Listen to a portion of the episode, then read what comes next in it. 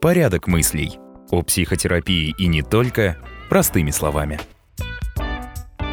В этом выпуске мы будем говорить о, о наркотиках, о наркозависимых э, и о последствиях употребления. Мы э, ни в коем случае не за это. Мы записали этот выпуск для того, чтобы э, те люди, которые столкнулись с э, подобной проблемой, понимали, что можно делать с этим дальше. И на примере нашего гостя э, сделали выводы о том, что наркотики это зло, и поняли, когда и как нужно обращаться к специалисту за помощью. У нас сегодня необычный выпуск. Э, и у нас гость э, нашего подкаста. И... Ну, немножечко звук э, нашего гостя будет отличаться от наших звуковых дорожек, потому что наш гость в другом городе. Это высокие технологии, ребят. Так тоже можно. То есть мы здесь, а она там, и мы можем разговаривать. Представляете? Обалдеть. Да, Энджи. А, и мы с тобой знакомы сколько получается уже? Больше года? А, год. Год. Ну, чуть больше года. Чуть больше года.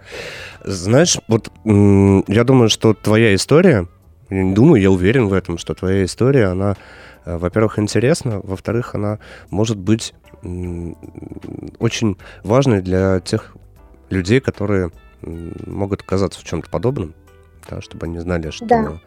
что очень, очень важно где-то не отчаиваться и э, работать над собой, и совсем можно справиться. Потому что для меня ты действительно пример человека, который в какой-то степени смог невозможно, и это очень здорово. И э, я вот как, как доктор очень тобой горжусь. Заинтриговали Спасибо. уже.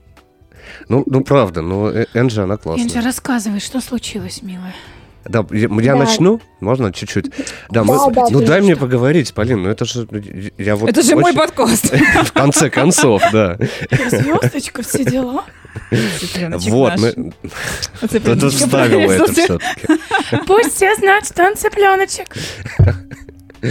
Мы познакомились, да, чуть больше года назад. Энджи приехала к нам в центр и находилась в депрессии. Я так вот это могу пока э, рассказать. И в достаточно такой выраженной форме депрессии. Очень миниатюрная, красивая, маленькая девушка, э, совсем грустная. Э, в каком и... возрасте? Сколько тебе лет было тогда? Ну, год и не знакомы только. 18 полных лет. Наши 18. подписчики не знают, сколько лет. Это было в начале... А, 18 лет, да. Что же, тебе, что же случилось? Все, я, я замолкаю, дальше вы спрашиваете, Подожди, я буду тебе было 18 лет. Пришла ты сама или э, родители все-таки привели тебя? Все-таки родители привели, потому что они узнали вообще, а, что случилось за день до того, как раз-таки, как я познакомилась с Александром Викторовичем уже в центре. Вот, мама забила тревогу и, соответственно, привела меня в реабилитационный центр пообщаться. Родители узнали, что случилось. А что случилось? Э, узнали то, что я зависима от э, наркотиков. Вот. Сейчас я в ремиссии. Уже полтора года. Больше полутора лет.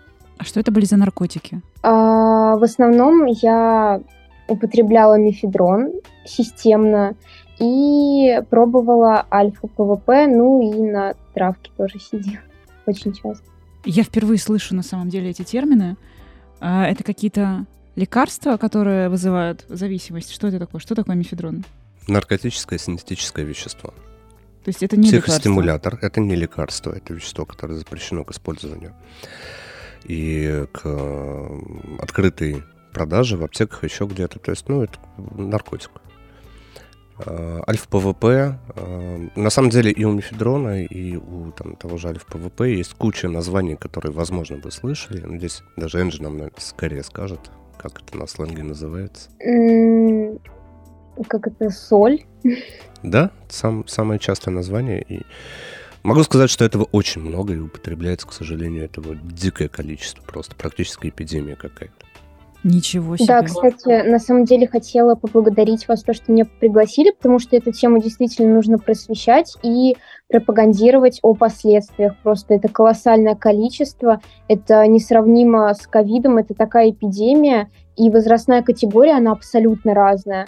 То есть э, даже дети, я знаю девочку, которая с 11 лет употребляет, и на колется внутривенно, это ужасно. Вот, сейчас она тоже в рехабе лежит и, соответственно, лечится от этого. А, Да.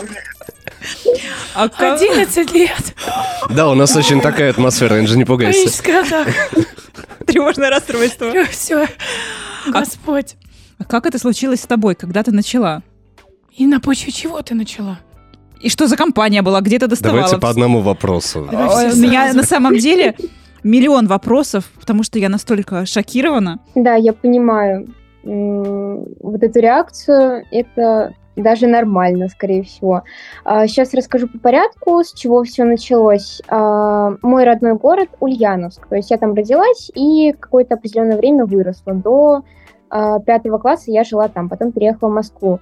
И в Ульяновске у меня все родня, все друзья, там бабушка, сестра. И туда я приезжаю очень часто, точнее приезжала, сейчас реже туда приезжаю.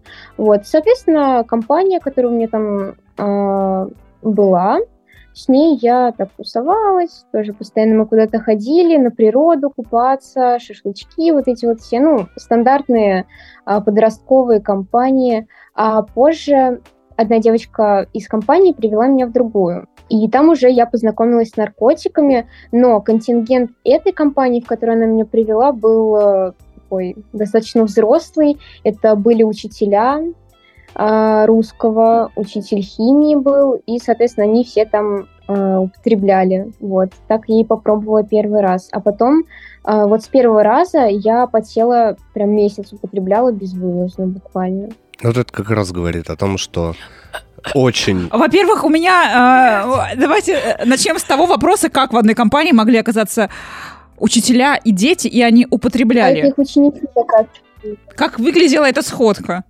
Они после уроков собирались в актовом Это зале, я какие-то не молодые, знаю. например, а, там только закончившие институт учителя, ты имеешь в виду, или это какие-то матерые дяди и тети? стажем. То есть взрослые дяди и тети? Да. И о чем они... а, Ну, то есть, э, как я себе это представляю? Они это люди, тюрьме? они просто...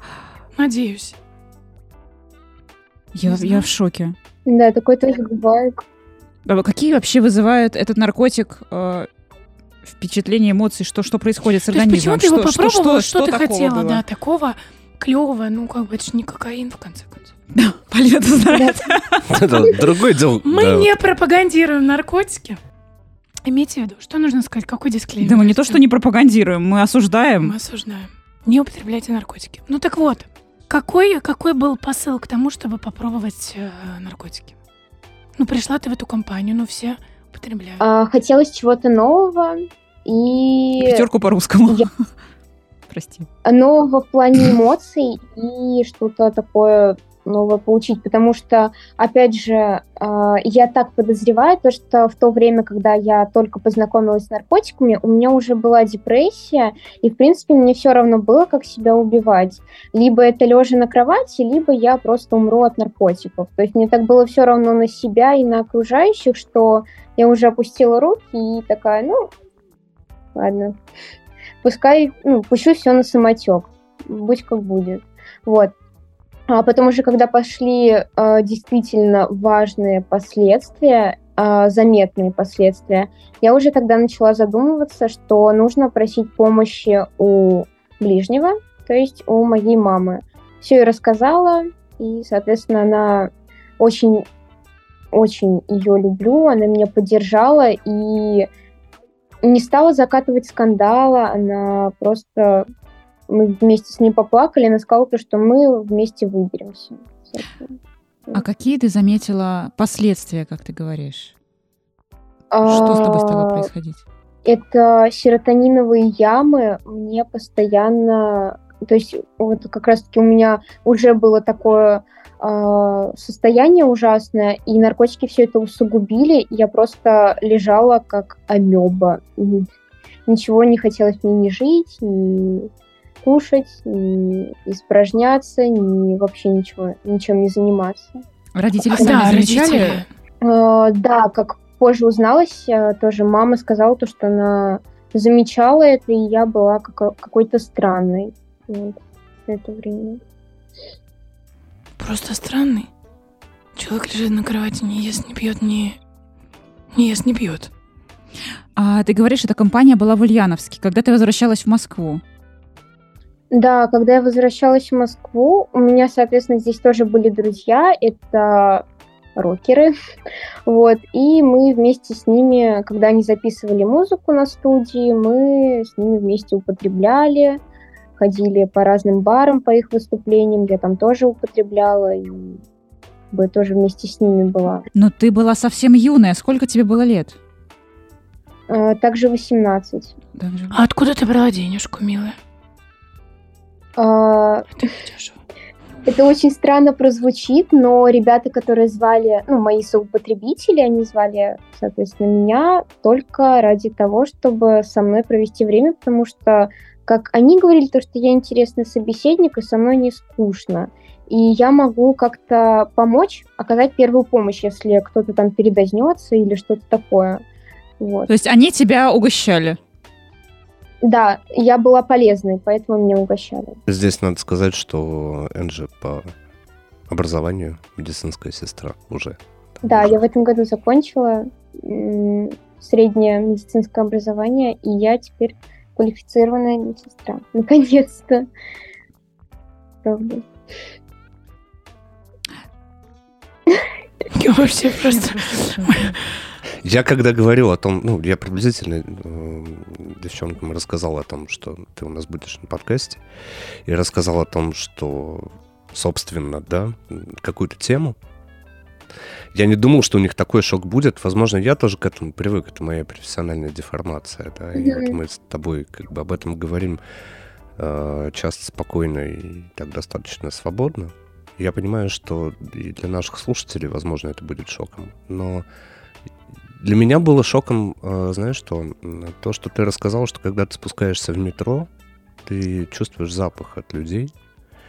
Есть такое понятие, один из побочных эффектов мефедрона, это мефедроновый пот, это повышенное потоотделение, плюс сам по себе он имеет определенный запах своеобразный.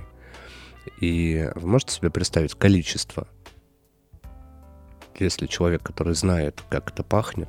А, ты имеешь в виду, что Спускаясь. в метро? Расскажи, Количество. пожалуйста. Нюхач. Включился сериал.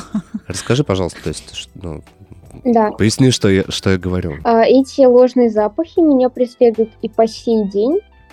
Ам, Ну, обычный день. Мне нужно а, уехать куда-то в определенное место по делам. Я спускаюсь в метро, и вот в этом забитом полном вагоне, либо пустом вагоне, чувствуется действительно запах мефа, мефедрона. И я стараюсь как-то либо абстрагироваться, либо вообще пересаживаться в другой поезд, потому что, э, если честно, это прям сжирает. Тебе изнутри, хочется и- еще, ты имеешь в виду? Тебе это соблазняет, этот запах? Да, скорее соблазн есть, но я головой понимаю то, что мне этого не нужно уже. Это какой-то приятный Вот. запах? Круассан, М, кофе. Нет. Пахнет мефедрон, а, все говорят по-разному. а, У меня всегда мефедрон пах мятой и хлоркой. То есть как-то так. Но это такой специфический химический запах, с которым а, вообще ничего не сравнится. Я даже не знаю, с чем сравнить. Но примерно, приблизительно вот так вот и пахнет. Хлорка и мята. А вот а это еще как... сушеный укроп. Вот так вот. Сушеный укроп. Да, да. Господи, а от э, если ты где-то чувствуешь запах именно хлорки, например, в больнице, или кто-то готовит и добавляет сушеный укроп, у тебя есть вот эти вьетнамские флешбеки? Да. Мгм. Да, действительно, они как раз таки и есть. Хорошо, а смотри, проблема-то изначально, я так я понимаю, была в депрессии. Да. То есть начала ты употреблять, потому что, в принципе, тебе было без разницы уже на себя. На фоне чего возникла эта депрессия? Что случилось? Или, может быть, Саша Ну, это расскажет? скорее побочки из детства. Александр Викторович.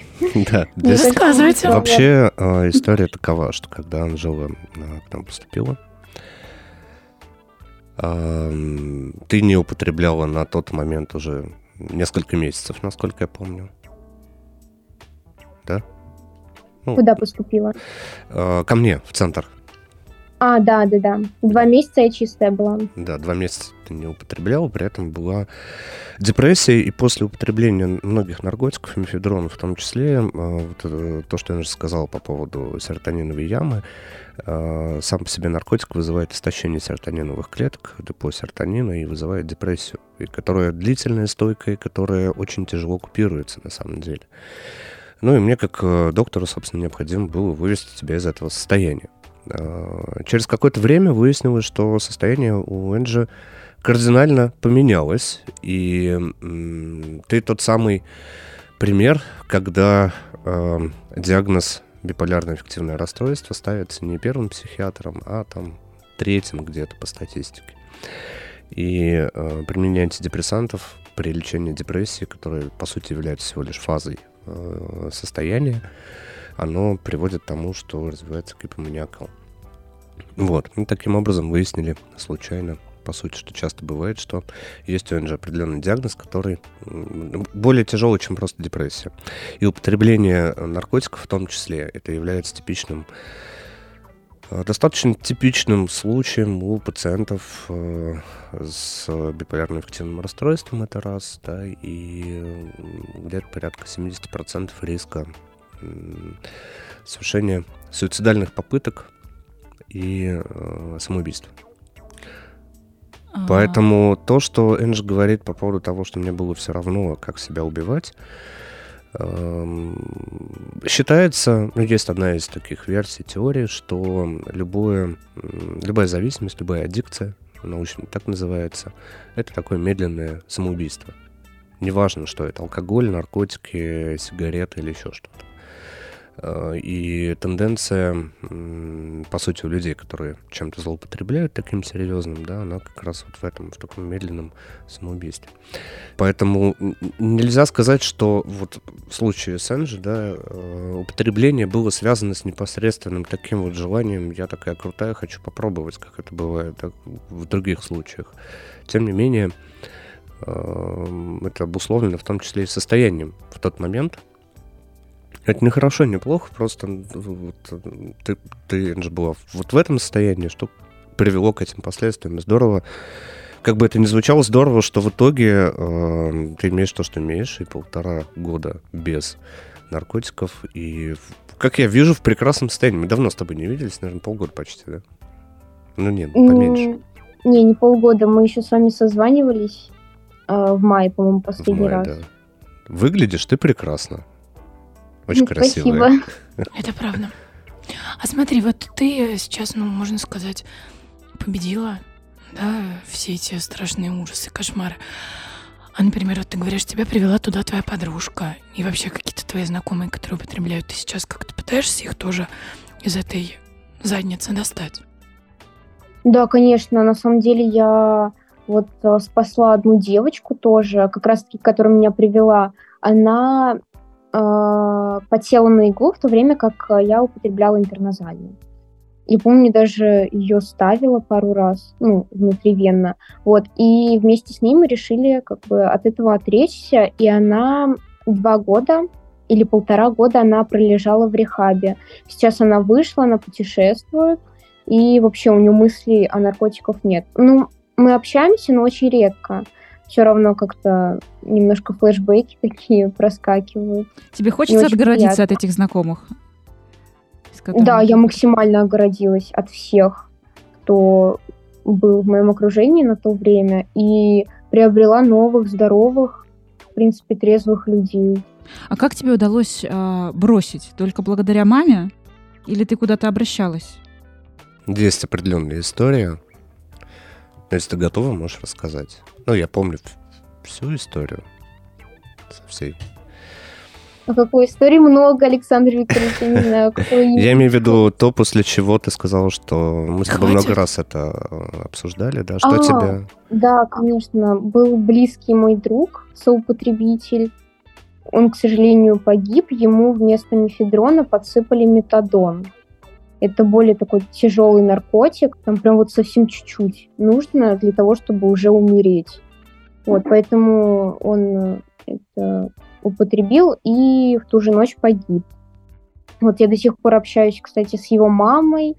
А, он был единственным ребенком в семье, и родители тоже я его поддерживаю. Сейчас у него мама сдает анализы на ЭКО, чтобы нового ребенка завести.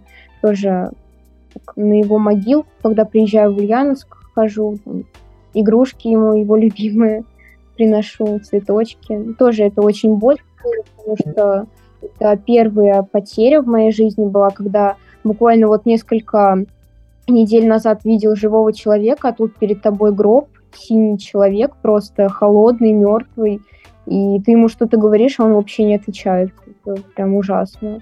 Вот до чего доводят наркотики. Это он всегда говорил, кстати, при жизни, то, что наркотики употребление – это билет в один конец.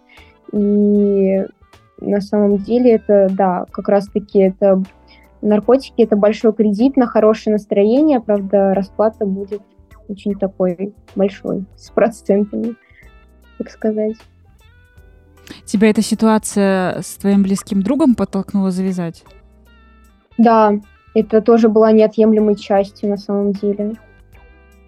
Но опять-таки же слезы мамы, слезы родных тоже дали такой толчок к тому, чтобы не употреблять, жить здорово. И есть очень много аналогов э, получить эмоции. Та же самая дача. Кстати, я вчера видела на даче ночью ежика. Вот такого большого, он такой колючий был. Это тоже те же самые эмоции прекрасные. Первый раз в жизни, кстати, ежа увидела вживую. Люди, употребляя наркотики, они э, ищут положительные эмоции или бегут от э, плохих? Скорее бегут от плохих. Это вот как Александр Викторович меня научил, есть определенная проблема, и люди по-разному ее решают. Это бей, беги или замри. Люди убегают от проблем, не решая их наоборот, усугубляем, ну, кто употребляет.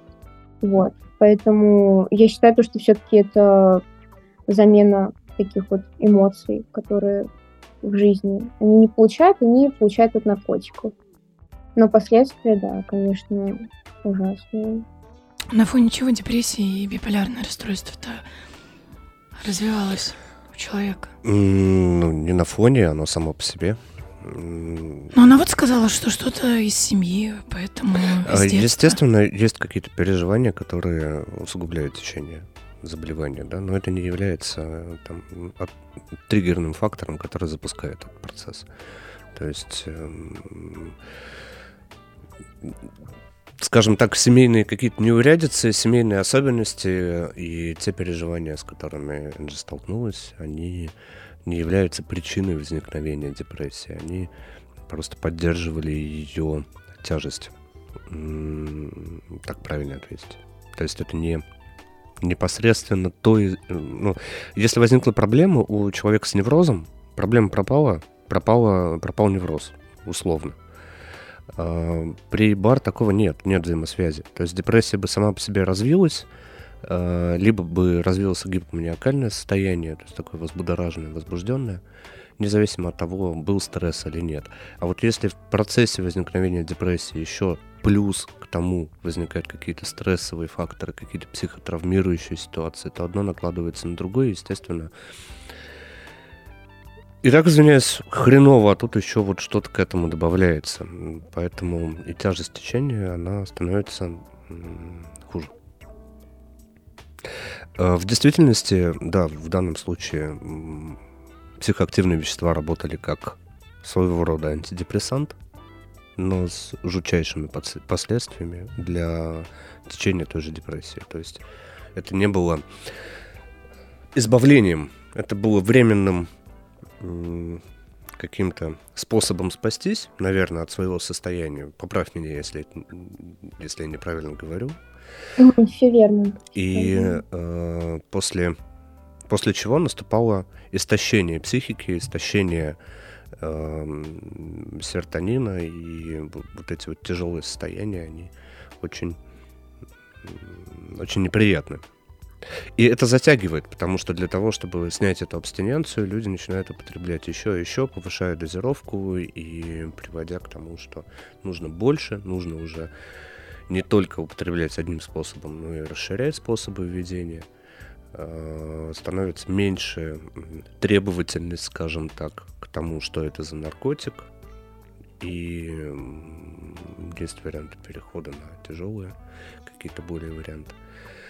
Uh, ужасно то, что мифедрон, я не знаю, как сейчас, однажды расскажу историю небольшую, меня остановили uh, гаишники, и узнав, что я да, врач-психиатр, Э, стали меня спрашивать, а есть ли какие-то тесты, которые можно там приобрести и им использовать вот ежедневно в их работе. Оказалось, что это та, э, ну, как-то бригада, наверное, у них называется, да, которая занимается тем, что они э, ловят как раз водителей в наркотическом опьянении. И, ну, это в Московской области было. И они говорят, вот у нас проблема, у нас нет теста, который мы можем прям взять и тут же да, как-то mm-hmm. использовать тестов на мифедрон, таких экспресс-тестов, их не было. Это было, сейчас скажу, меньше полгода назад эта ситуация произошла. Я не знаю, может быть, что-то поменялось, я очень надеюсь, что поменялось. Поэтому очень многие, почему еще, опять же, да, это проблема, очень многие люди, которые употребляют это вещество, они в этом состоянии ходят, ездят, гуляют, что-то делают. То есть тебе непонятно, да, что человек под чем-то? Ну, внешне это будет понятно, но и то не факт. А внешне что вне? В моем представлении наркоманы это вот реквием по мечте, когда они там ну, укололись очень, и лежат там. У тебя очень знаю. лирическое такое представление. А как это выглядит на самом... Еще бы. Да, потому что я с этим не сталкивалась. Как это выглядит на самом деле? Что тебе давал этот наркотик? Как ты себя вела? Могла ты при этом э, вести какую-то жизнедеятельность? Или ты просто лежишь там и галлюцинации какие-то ловишь? Или что, что происходит? А, когда я употребляла первый раз, и свой последний раз я помню очень хорошо. Это вообще два разных состояния моих были. Вот. Но расскажу, что вообще я чувствовала и как себя вела а, в обыденности, когда уже потела на систему.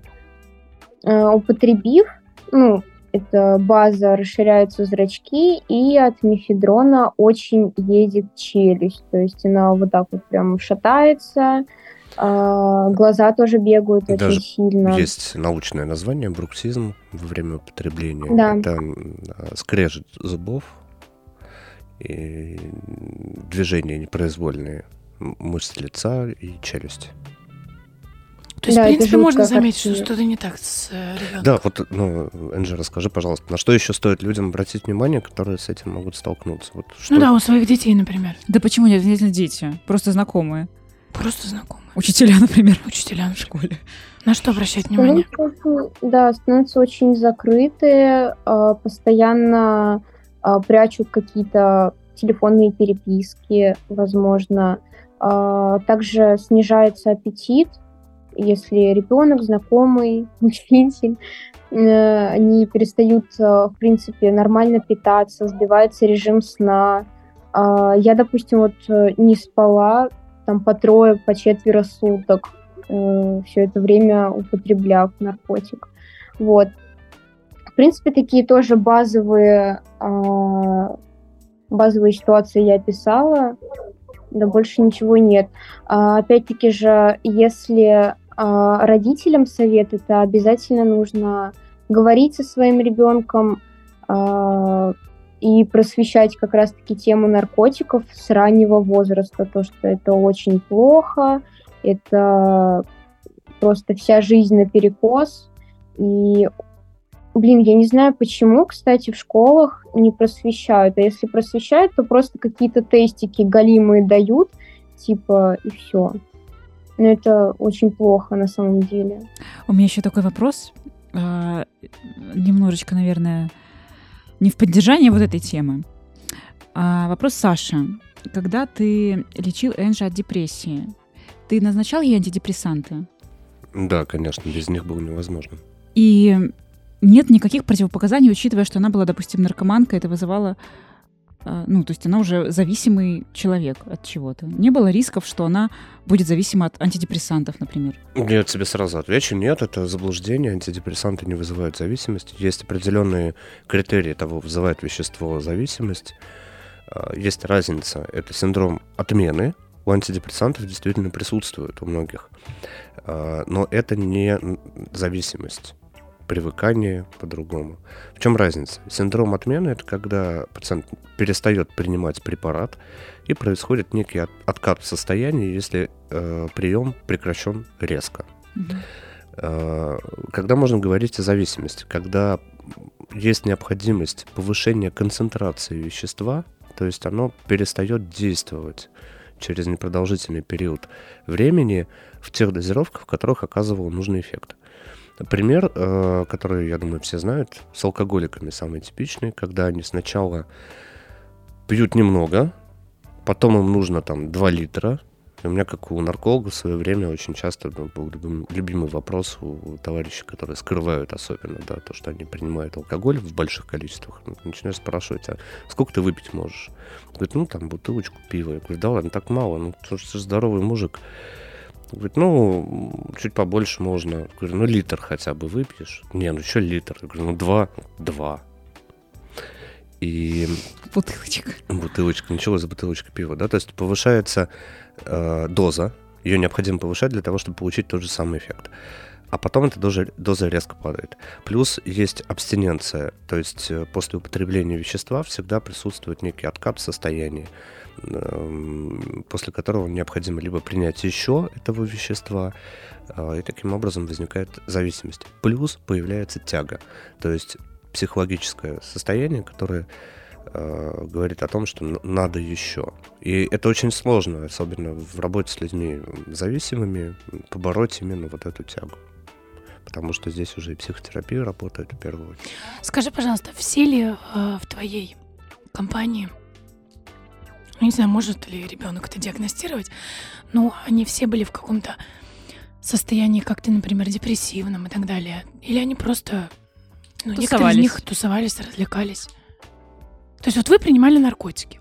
Что вы делали потом? Вот ты приходишь в эту компанию, вы... Вы о чем-то болтали с этими учителями, например, теми что же самыми. Как-то вы проводили время вместе, Под... что-то, блин, катались на скейтбордах. Что, что делают? А, учителя в основном отсаживались и рассказывали стихи вслух. А ребята, которые были постарше, они просто сидели, слушали музыку в плеере. Для чего ради этого употреблять наркотики? То есть вы встречались, в принципе, просто чтобы употребить наркотики, но и друг с другом вы не то чтобы взаимодействовали. Да, но было время, когда я жила как раз-таки у этой учительницы, и определенный промежуток мы не употребляли. Это была где-то неделя. Мы просто готовили вкусную еду, гуляли в скверах, пили кофе. Ну, то есть... Как ты э, маме объяснила все... свое отсутствие в неделю? Э, я была как раз-таки вот в этом другом городе, в Ульяновске, и э, там я жила у сестры. То а есть а была как бы... Да. Не да. задавала вопросов сестра? Скорее ее муж задавал вопросы, потому что когда я приходила вот после а, недельных и месячных употреблений наркотиков, и просто у них отсыпалось несколько суток. Конечно, он а, задавался вопросами, но а, как таковых прямых каких-то вопросов мне именно не задавал. Только позже, когда узнал, то, что я уже ну, была в зависимостях, он уже говорил, а я говорила, я там замечал, но в принципе каких-то таких здесь и сейчас вопросов не задавал. Вот так. А сейчас, оборачиваясь назад, ты считаешь, что это была безответственность со стороны взрослых? Я только хотела спросить. Да, определенно, да. Потому что если какие-то странности а, замечаешь с родным, близким или просто знакомым, обязательно нужно это учесть и спрашивать, задавать наводящие вопросы и ну, интересоваться, что происходит в жизни человека. То есть, в принципе, можно было раньше тебя остановить, если бы кто-то с тобой сел и поговорил? Да, определенно, да, мне этого не хватало, чтобы кто-то заметил и как-то меня из этого дна вытащил. Ты говоришь, что у тебя в Ульяновске была компания тех, кто употреблял, когда ты возвращалась в Москву и возвращалась в другую э, среду. Кто-то из э, твоих друзей московских Да. разговаривал с тобой об этом, замечал что-то? В Москве компания, подожди, употребляла что-то здесь? Другая твоя Да, компания? да. А, они Все- тоже все употребляли. На самом деле, э, очень здорово, что ты сейчас открыто говоришь об этом с нами. И я хотела еще узнать, э, насколько ты скрываешь свое прошлое с новыми знакомыми, рассказываешь ли ты это а, новым знакомым, новым друзьям, то, что с тобой происходило? Делишься Да. ли ты опытом каким-то? Конечно, это нужно, это необходимо, потому что люди, которые не употребляли, и я им говорю вот эти вот все ужастики и страшилки, они сразу берутся за голову и говорят, нет, точно, типа, мы не будем никогда в жизни, это очень страшно. Но как раз-таки вот в основном я рассказываю все вот эти вот э, просто кошмарные истории, чтобы запугать как-то возможно. Ну, потому что если я буду рассказывать, там, как мне было хорошо весело под э, веществом, конечно, все начнут. О, да, круто. Это же так прекрасно. А стоит говорить именно о таких вот м, вещах. Ужасно. Причем, знаете, что я хочу заметить? А, Я помню, когда я училась в школе, нам показывали кино про наркоманов. Э, Ну, это вот агитация против наркотиков и все такое. И там были кадры, где дети употребляли, но это были такие бородатые времена, я не знаю, а, как это вообще снимали. Это было время, когда информация была недоступна. То есть вот мне показали в школе, вот, например, этот ролик. Больше нигде про наркоманов, например, я не слышала и не видела, и не знала про то, плохо это или хорошо. Сейчас а, информацию получить очень легко о последствиях а, употребления и так далее. Почему сейчас наркоманов не становится меньше? Все же знают, насколько это плохо, к чему это приводит, что это летально. Пока, наверное, не столкнешься, вот как а, Энджи, что, ну да, умирают. Ну, где-то умирают. А когда умер человек, который рядом, она увидела его труп и поняла, что а завтра это может быть со мной. Наверное, когда ты так реалистично все это наблюдаешь, как-то можно становиться. Ну, господи, люди пьют, курят, но думают, ну, кто-то, да, умирает, ну, кто-то Но дело в том, что пьют, курят, окей. А алкоголь, да, он может быть, наверное, в какой-то степени летален в плане там, когда ты уже совсем опустился. Но огромное количество наркоманов э, живут долгие жизни. Ну, когда они на травке, Когда они на кокаине, например. ну какие долгие жизни, Саша? Ну, Вот ты, долгие. например, как нарколог, как психиатр.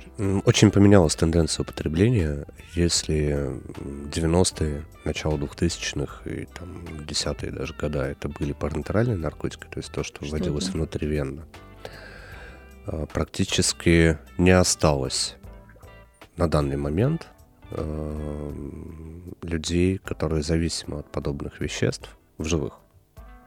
Э, Поскольку м, на данный момент тенденция это ужасно в том, что в основном большую доступность получили те формы, которые в виде порошков, да, которые можно нюхать, то э, доступность стала выше. И плюс, я так понимаю, что это стало дешевле,